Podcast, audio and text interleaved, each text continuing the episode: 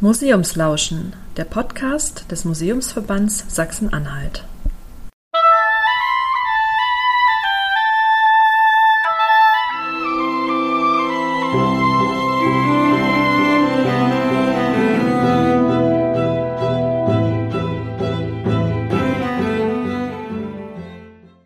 Sumahaft heftidun, sumaherlessidun, sumatlubudun umbikundiavidi, inspringtappandun, ingvar vigandun. Zum Thema Hören im Museum sind wir diesmal zu Gast im Merseburger Dom. Wir treffen Beate Tippelt. Sie stellt uns die Merseburger Zaubersprüche vor. Die beiden Beschwörungsformeln gelten als eines der ältesten deutschen Sprachzeugnisse und klingen auch heute noch nach Geheimnis. Guten Morgen, Frau Tippelt. Wir sind hier im Merseburger Dom. Eigentlich verbinden wir mit dem Dom ja äh, Klänge wie eine Kirchenglocke oder wie eine Orgel, aber wir sind nicht unbedingt nur deswegen zu Ihnen gekommen. Was kann man im Merseburger Dom hören? Ja, wie schon gesagt, äh, wie Sie schon sagten, ähm, Glocken. Wir haben ein historisches Glockengeläut mit sehr alten Glocken. Und letztes Jahr zu unserer, für unsere Weihe, für unser Weihejubiläum, da wurde extra auch eine neue Glocke gegossen, die neue Friedeglocke für den Merseburger Dom, ja, die dann zwischen den anderen zehn Glocken hier dann auch zum Klingen gebracht wird. Oder dann die Orgel, eine der größten und schönsten Orgeln von Deutschland. Größe ist ja bei Orgel immer relativ, aber sie passt zu einer Gruppe der drittgrößten Orgeln mit 5700 Orgelpfeifen und 81 Registern. Und da kann man im Sommer fast jedes Wochenende auch die Orgel hören. Ja, das ist natürlich immer ein großes Erlebnis für die kleinen und großen Gäste des Domes. Und dann natürlich etwas, was ähm, sehr mystisch ist und das ist etwas Geheimnisvolles, was hier auch zum Hören gebracht wird. Schrift. Schrift sagt einem manchmal nicht so viel, aber diese Schrift ist herausgestellt worden. Diese Handschrift wurde von den Brüder Grimm ähm, herausgestellt und als Vorgänger der deutschen Sprache mit bezeichnet, die Merseburger Zaubersprüche die Zaubersprüche. Sie sagen von den Gebrüdern Grimm, also im ähm, 19. Jahrhundert äh, verbreitet. Aber von wann stammen denn diese Zaubersprüche und wie passen Zaubersprüche zu einem Dom? Mhm. Die äh, alten Formeln, sie sind äh, vor tausend Jahren aufgeschrieben worden, aber der Inhalt ist noch viel älter, siebtes, achtes Jahrhundert. Und wenn man sich jetzt in die Zeit von vor tausend Jahren zurückversetzt, da war der alte Glaube eben noch in den Köpfen der Menschen. Die haben das noch benutzt, ja. Und dafür gibt es auch Belege. Unser, der Grundsteinige unseres Domes, der Bischof Tietmar von Merseburg, schreibt ja die Chronik äh, vor tausend Jahren über das Herrschaftsgeschlecht. Und er berichtet aber auch von den Menschen seiner Zeit und schreibt eben, dass die Menschen so etwas benutzen. Ja, das war ihm als Bischof nicht recht, aber es ist einfach passiert. Und äh, 1841, da werden dann diese Formeln, die Sprüche hier entdeckt von einem jungen Historiker. Und er lässt sie dann den Sprachwissenschaftlern seiner Zeit zukommen. Das waren die Brüder Grimm. Und drei Monate nach der Entdeckung stellt äh, Jakob Grimm die Sprüche vor und sagt, keine andere Bibliothek hat dem etwas entgegenzustellen. Und da wird das besonders herausgehoben. Und die Brüder Grimm, die geben den Sprüchen den Namen nach dem Entdeckungsort Merseburg und Zaubersprüche, weil es eben alte Formeln sind, nicht christlich. Die alten Götter werden in einer Handlung dargestellt und dann folgt eine magische Formel, eine Beschwörung. Und wie viele Merseburger Zaubersprüche gibt es? Manche denken ja, es ist ein ganzes Buch, aber leider sind es nur zwei Sprüche. Ja. Ähm, aber die sind schon eben etwas sehr Besonderes. Der erste Spruch, das ist die Befreiung der Gefangenen. Und der zweite ist dann die Verletzung und Teilung eines Pferdefußes. Das klingt super spannend. Geht es also wirklich darum, ähm, Gefangene mit einem Spruch zu befreien oder ein, ein Pferd zu heilen? Ist das ähm, das, was erzählt wird in diesen Worten? Ja, wobei man kann sich immer darüber streiten, ob Zaubersprüche funktionieren oder nicht. Ja, ob das klappt oder nicht. Jeder hat das schon mal ausprobiert. Und eigentlich verwenden wir das bis heute. Und wenn man nämlich äh, zum Beispiel äh, einen, einen guten Tag wünscht oder eine gute Reise, dann hat man eigentlich eine Zauberformel auf den Weg gebracht. Wenn derjenige dann einen guten Tag hatte und die gute Reise eben auch wirklich so eingetroffen ist, er gut zurückkommt, halt zurückkommt, dann hat sich eigentlich der Zauber erfüllt. Ja, also wir verwenden das bis heute, solche Formeln, ähm, solche Befreiungsformeln, wie wir das bei dem ersten Spruch haben, das ist eher ungewöhnlich, weil ähm, da hat man keine Vergleichsbeispiele. Ähm, man denkt heute, dass man denjenigen vielleicht im Vorfeld schon die Formel mit auf den Weg gab, vielleicht mit einem magischen Zeichen oder einem Amulett und dass er praktisch dann sich das Ganze ja erfüllt hat, als er dann heil zurückgekommen ist. Und dafür gibt es auch so ein Beispiel nochmal bei Tietmar von Merseburg in seiner Chronik. Und zwar berichtet Tietmar von einer Frau, deren Mann in Gefangenschaft war. Die Frau, die spricht Gebete und Formeln, der Mann kommt heil nach Hause und dann hat sich natürlich für die Menschen der alten Zeit auch dieser Zauber erfüllt. Ja, auch Tietmar hat daran geglaubt. Mhm, das ist ja super spannend. Also ein Bischof, der auch an Zaubersprüche glaubt, überliefert. Ähm. Na, hm, ich habe ja vorhin schon gesagt, dass ähm, in der alten Zeit, da war das ganz oft ganz nah beieinander. Ja, der alte und der neue Glaube. Und es gab bestimmt noch viel mehr von solchen Zaubersprüchen. Nur die hat keiner aufgeschrieben. Die wurden irgendwann nicht mehr weitergegeben und auch christianisiert. Und für diese Christianisierung von solchen Formeln, da haben wir mehrere Beispiele. Ja, wir kennen den Bamberger Blutsegen, den Dorscher Bienensegen, den Biener Hundesegen.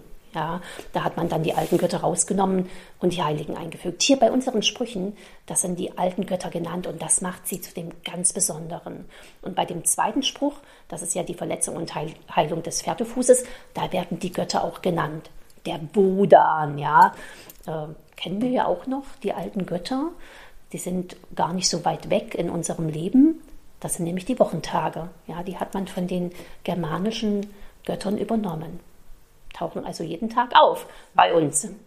Das ist ja total spannend. Ich musste jetzt bei Wodan ähm, gerade dran denken, dass ähm, diese Götterfiguren ja auch ähm, gerade dann im, im 19. Jahrhundert, wo auch die Zaubersprüche entdeckt wurden, natürlich auch nochmal in, in der Spätromantik, bei Richard Wagner, also in ganz verschiedenen ähm, ästhetischen Zusammenhängen wieder aufgetaucht sind.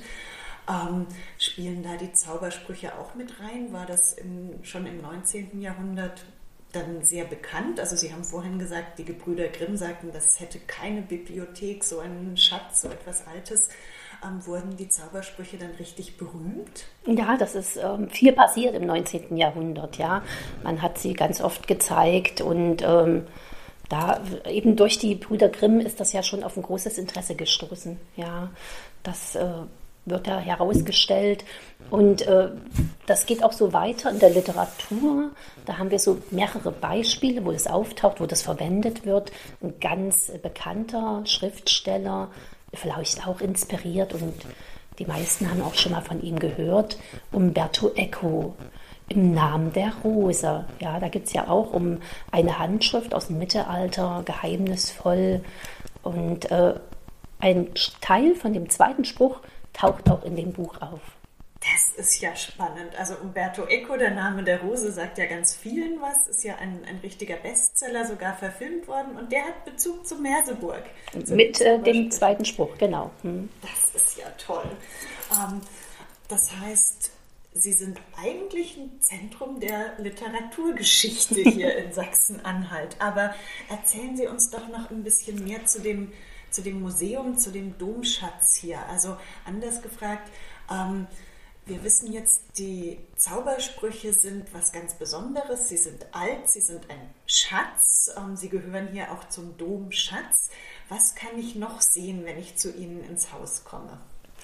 Also man geht ja erstmal durch den Dom und Der Dom hat tausend Jahre Geschichte und das ist das Schöne an dem Dom, dass aus jeder Zeit der tausend Jahre ist etwas da. Und vor tausend Jahren war der Dom ein Kaiser- und Königsdom. Merseburg war eine der wichtigsten Königsfalzen. Wir kennen ja über 100 Falzen, ja die wichtigste ist Aaren. Und kaum jemand denkt, dass Merseburg unter den Top Ten der Königsfalzen war, an der neunten Stelle. Viele Königsaufenthalte. Und so ist auch der Stifter des Domes, Heinrich II. und Kunigunde. Die haben den Dombau gefördert. 1015 Grundsteinlegung und nach sechseinhalb Jahren war der Dom fertig. Ja, und aus der Zeit gibt es auch noch Bereiche oder Mauerwerk, die Grunddisposition, die Türme, die stammen aus der Zeit. Tausend Jahre Geschichte, ja, und ähm, dann haben wir in der Vierung die älteste Bronzegrabplatte eines Königs, ein Gegenkönig, Rudolf von Rheinfelden. Hat vielleicht keiner gehört von dem Namen, ist nicht so bekannt der Name, aber er war der Widersacher von Heinrich IV. und damit verbinden wir den Investiturstreit und den Gang nach Canossa. Eine spannende Geschichte, ja. Und äh, zu dieser Grablege in der Verbindung haben wir in unserem Domschatz auch noch eine mumifizierte Hand. Und da kann sich jeder vorstellen, dass es natürlich schon sehr spannend ist, über diese Geschichte dann mehr zu erfahren. Äh, dann haben wir die Orgel, das ist dann die Zeit der Merseburger Herzöge nach der Reformation. Ähm, da waren, war der Dom praktisch fast 100 Jahre lang eine Hofkirche. Eine Fürstengruft gibt es mit 37 Zinnsärgen und man sieht eindrucksvoll die Bildsprache des Barockes. Jeder Sarg erzählt eben auch eine kleine Geschichte ja, zu der Person. Und dann geht man durch den Kreuzgang, die Bereiche der Domherren des Kapitels, die früher in einer Gemeinschaft leben sollten. Und in den letzten Jahren ist ziemlich viel passiert. Man hat kleine Ausstellungsbereiche geschaffen mit Wandmalerei, die rekonstruiert wurde, den Gewändern, die man noch sieht aus der Zeit. Jedes ein Kunstwerk, ja, 500 Jahre alt, ein Bischofsgewand mit Figuren plastisch herausgearbeitet. Und dann äh, unser größter Schatz aber ist jetzt kein Gold und keine Edelsteine, sondern wir haben eben andere Dinge, die den Schatz ausmachen. Und das sind die Handschriften, Bücher und Urkunden. Ja, wenn man im Archiv 2000 Urkunden hat, äh, das ist schon eindrucksvoll und 20 aus den Zeiten der Otonen, 1000 Jahre alt. Ja. Die älteste Handschrift, die es gibt, das ist eine Prophetenhandschrift aus dem 8. Jahrhundert, 1200 Jahre alt. Und eine Prophetenhandschrift ist dann ähm, ein biblischer Text? Ein biblischer Text. So ist es auch bei, den, ähm, bei der Handschrift, in der die Zaubersprüche sind. Das sind ja diese ähm, Bücher und Handschriften, die wurden nach Merseburg gebracht, auch schon vor tausend Jahren, als das, der Dom gebaut wurde, das neue Bistum errichtet worden ist, um den Bischöfen natürlich auch Dinge in die Hand zu geben. Ja, Bücher waren kostbare Geschenke gewesen. Ne? Und auch Heinrich II. hat Bücher nach Merseburg bringen lassen, um eben sein neues Bistum auszustatten. Und ähm, natürlich ist man auch Büchern verlustig geworden, indem man sie weiter verschenkt hat oder einfach auch äh, Bücher abhanden gekommen sind. Ja. Ähm, aber wir haben eben dann noch einen ganz besonderen Bestand von diesen alten Handschriften. Wie schon gesagt, Prophetenhandschrift 8. Jahrhundert. Und die Handschrift äh, mit den Zaubersprüchen, das war auch ein Geschenk gewesen, äh, kam aus dem Kloster Fulda, diese Handschrift. Und das ist eine Sammlung von Texten. Also in der Handschrift sind fünf Kapitel. Und ähm, unter anderem wird zum Beispiel auch der Name des heiligen Laurentius erwähnt. Das ist ja der Schutzpatron des Merseburger Doms, neben Johannes dem Täufer. Also da ist eine Verbindung da, ja, mit der Errichtung des Bistums. Der neue Dom wird gebaut. Und wenn dann so eine Handschrift da ist, ja, wo dann auch der Name des Heiligen erwähnt ist, das ist natürlich auch eine Verbindung, die sich auftut. Ähm, jedes Kapitel in der Handschrift ist durch eine freie Seite nochmal vom nächsten abgegrenzt. Kennt man ja von guten Büchern. Und auf diesen freien Seiten, da hat man dann Ergänzungen gemacht. Und die Zaubersprüche, das ist eine Ergänzung gewesen auf der letzten Seite von dem letzten Kapitel. Und eine Ergänzung hat ja einen Zusammenhang. Und wenn man jetzt ein paar Seiten davor blättert, da ist dort ein Gebet gegen Fieber und Kälte. Also Heilungsmittel. Ja. Alte und neuer Glaube steht ganz nah beieinander. Lassen Sie uns jetzt die Zaubersprüche mal hören. Ja, also ich muss immer dazu sagen, man weiß nicht, wie das geklungen hat, ja, das Althochdeutsch. Grauend, gesprochen, gesungen, gesungen, gemurmelt, alles ist da machbar, ja, immer eine Frage einer Interpretation. Heute finden wir ja Zauber, äh, die Zaubersprüche auch oft im Mittelalter-Genre, da wird das gesungen. Ja, die ersten, die es gemacht haben, das war die Gruppe Augenweide. Aber heute kennt man das von In Extremo, Chorus Corax und so weiter. Ja, also ich spreche sie und ähm, ja, ich fange mal an. Der erste Spruch. Airis sarsun idisi, sarsun heradoder, summa hafteftidun, summa herlessidun, summa klubudun, umbi kundia vidi, in spring tappandun, in var vigandun. So was habe ich nun gesagt? Airis sarsun idisi. Einst setzten sich die Idisen, Idisi, die Idisen, das sind geheimnisvolle Frauenwesen. Und sie sitzen zwischen den Heeren, Hera das Heer. Und das befreundete Heer, das wird gestärkt. Man fesselt die Gefangenen. Man lähmt das feindliche Heer. Herilessidun. Und dann kommt die wichtigste Aufgabe, man soll nämlich die eigenen Leute befreien. Und dazu braucht man diese Kraft der Worte, die magische Formel. Inspringtappandun, invarvigandun, entspringe den Haftbanden, entflieh den Feinden. Toll. Das wirkt heute immer noch. Zumindest hören wir die, die Poesie, die Laute, die, die Kraft, die da drin steckt, ähm, kommt in der Sprache ja schon auch zum Tragen. Also wenn Sie so sprechen und mir gegenüber sitzen, habe ich das Gefühl, da, da passiert was in der Sprache. Der zweite Spruch, das ist ja ein Heilungsspruch und da kennen wir auch Sprüche bis heute, die natürlich dann christianisiert sind. Und jeder hat bestimmt schon mal von der kleinen Formel gehört, die meistens funktioniert. Heile, heile Segen. Ja, bei kleinen Kindern ähm, wenn die sich irgendwo stoßen, sich wehtun. Und dann spricht man diese Formel, streichelt langsam drüber. Die Formel spricht man in einer ganz bestimmten Art und Weise. Es funktioniert. Ja, pustet dreimal auf die Stelle. Übrigens, das Kühlen, das, äh, das äh, Übrigens, das Pusten hat eine kühlende Wirkung, ja. Also das ist auch ein bisschen so Physiotherapie, das Ganze, was man da macht, ja. Und so funktioniert das eben oder hat das bestimmt auch funktioniert mit diesen alten Formeln. Ich würde jetzt mal den zweiten Spruch äh, sprechen. Das ist also die Verletzung und Teilung des Pferdefußes. Und am Anfang ist eben diese Begebenheit, dann der Gesang der Göttinnen und dann zum Schluss diese Formel, die alles wieder lösen soll. Vollende Wodan, fuhren Ziholzer. Du war demobalderes Fulon, sin Futzbirenket Tubigolen sind uns una eras vister, Tubigolen fria, voller eras vister, Tubigolen vodan, so hivola conda, so se ben renki, so se blut renki, so se lidi renki, ben bena blutzi bluda, glit zu gelitten, so se gelimida sin, der zweite Spruch, das ist dann hier an der fünften Zeile, beginnt der mit Fohl. Fohl Ende Wodan, Fohl und der Wodan fuhren, begaben sich, zieh Holzer, ins Holz gehen. Das ist der Wald. Du wart, da war dem Walders Fohlen sin Fußbirenket, sein Fuß verrenkt. Das ist also diese Begebenheit. Jetzt kommt dieser Gesang der Göttinnen. Tubigolen. Es singen die Sintgund und die Suna Eras Vister, die Schwestern.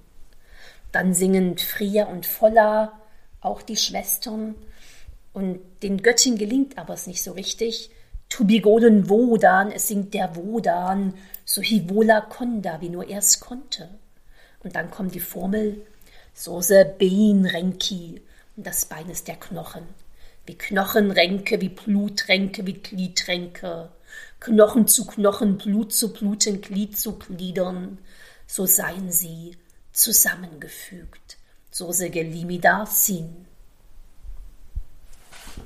Jetzt sehen Sie aber, der Text ist hier noch gar nicht zu Ende. Auch da haben wir wieder die Situation, der alte und der neue Glaube, das steht nebeneinander. Hier unten ist noch ein lateinisches Gebet. Die Schrift ist eigentlich die gleiche. Ja, die alte Schrift, das ist die karolingische Minuskel, nur hier oben die Sprache, Althochdeutsch und darunter das Gebet. Ich kann hier nochmal die Übersetzung des Gebetes sagen. Da kommt das auch wieder so zusammen, ja ähm, allmächtiger, ewiger Gott, der du allein wahre Wunder tust, erweise deinen Diener und in ihn anvertrauten christlichen Gemeinschaften den Geist deiner heilsamen Gnade und gieße über sie, dass sie dir allseits wohlgesonnen seien, den ewigen Tau deines Segens. Das ist super spannend. Ähm gerade in dieser Mischung von Wotan, ähm, dem althochdeutschen Gott, dann eben zu der anderen Sprache, die den ähm, christlich-jüdischen Gott ähm, als Allmächtigen anspricht. Und es ist anscheinend kein Widerspruch. Es ist ein Sprachwechsel, aber kein Schriftwechsel. Ähm, es ist das gleiche Papier. Und wenn Sie es so sprechen, ähm, kann ich keinen Unterschied hören in, in der Formelhaftigkeit, in diesem in der Intensität auch des Anrufes. Das ist super spannend. Meinen Sie, das hat auch was damit zu tun, ähm, dass es eine, eine Art christlicher Bibliothek war, dass es eben auch in, in diesem Kontext ist, dass wir es so wahrnehmen? Na, es ist ja aufgeschrieben, also damals vor tausend Jahren, da konnte ja nur jemand schreiben, der in, einer, in einem Skriptorium gearbeitet hat und das waren Mönche gewesen. Ja, aber es gab eben viele kriegerische Auseinandersetzungen. Darauf, darauf weist ja auch der Text der Zaubersprüche hin. Und was ja auch oft so ein menschlicher Gedanke ist, ja, dass man sich nach allen Seiten rückversichern will. Das denke ich immer, ja, das könnte auch natürlich damit zum Ausdruck gebracht werden. Aber wie ich vorhin schon sagte, es ist eben so, dass alter neuer Glaube, das stand sich eben viel näher, ja, damals. Ähm, wir hatten eine Ausstellung und äh, das ist eben die Zeit von Tietmar, ja, vor tausend Jahren. Und da gab es Funde von Friedhöfen. Und ähm, man hat vor tausend Jahren eben äh, auf die, äh, die Gräber so kleine Bleitäfelchen gelegt und die waren gefaltet und in diesen Täfelchen, da war Schrift drin und auch magische Formeln. Äh, man hat also praktisch die alte Magie mit den christlichen Glauben verbunden. Ne? damit eben die Toten nicht aufstehen und ihr Unwesen treiben. Ja, davon wurde damals viel berichtet. Ja, auch Tietmar schreibt das. Also auch da wieder so eine Verbindung zwischen alter und neuer Glaube. Und man sieht das eben auch hier in diesem Text, ja. Dann sind die Texte tatsächlich auch Schätze, die Sie hier im Domschatz wunderbar bewahren. Sie haben gerade schon Dietmar angesprochen. Ähm, können Sie sich noch in anderer Weise auf ihn beziehen? Hat er Ihnen vielleicht auch was hinterlassen, ähm, was für Sie eine Art Auftrag sein könnte? Ja, er schreibt ja die Chronik. Leider ist ja die Chronik nicht mehr hier bei uns im Archiv. Sie ist ja dann weiter verschenkt worden, dann nach Dresden gelangt, dort leider im Zweiten Weltkrieg sehr beschädigt. Ähm, man hat aber Seiten auch uns schon mal zur Verfügung gestellt oder es gibt Abschriften von der Chronik. Deswegen wissen wir von diesen Texten, die dort drin stehen. Und am Anfang schreibt Tietmar an seine Nachfolger gerichtet ein paar sehr besondere Worte, finde ich. Ich denke immer, der hat uns alle gemeint, ja, wenn er da schreibt, äh, mit diesem Blick auf den Schatz, ja, der Bücher für uns, wenn er da schreibt, du hast genügend an Büchern, die unsere Vorgänger hier zusammengebracht, dich vorfanden, dich noch hinzugefügt. Du wirst in ihnen heilsame Lehren begegnen. Höre auf sie und du wirst bestehen können. Und so besteht der Merseburger Dom jetzt seit 1000, über 1000 Jahren. Der Besuch lohnt sich. Es gibt ganz Spannendes zu hören, zumindest wenn wir Frau Tippel zuhören. Und insofern vielen Dank und mögen Sie noch einmal einen Zauberspruch für uns sprechen. Airis sasun idisi, sasun heradoder, Sumahafteftidun, Sumaherlessidun, Sumatlubudun, Umbikunyavidi, Inspringtappandun, Ingvar Vigandon.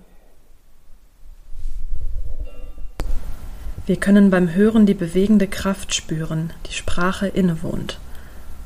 Die Merseburger Zaubersprüche gehören zum Bestand des Doms und Domschatzes des Merseburger Doms.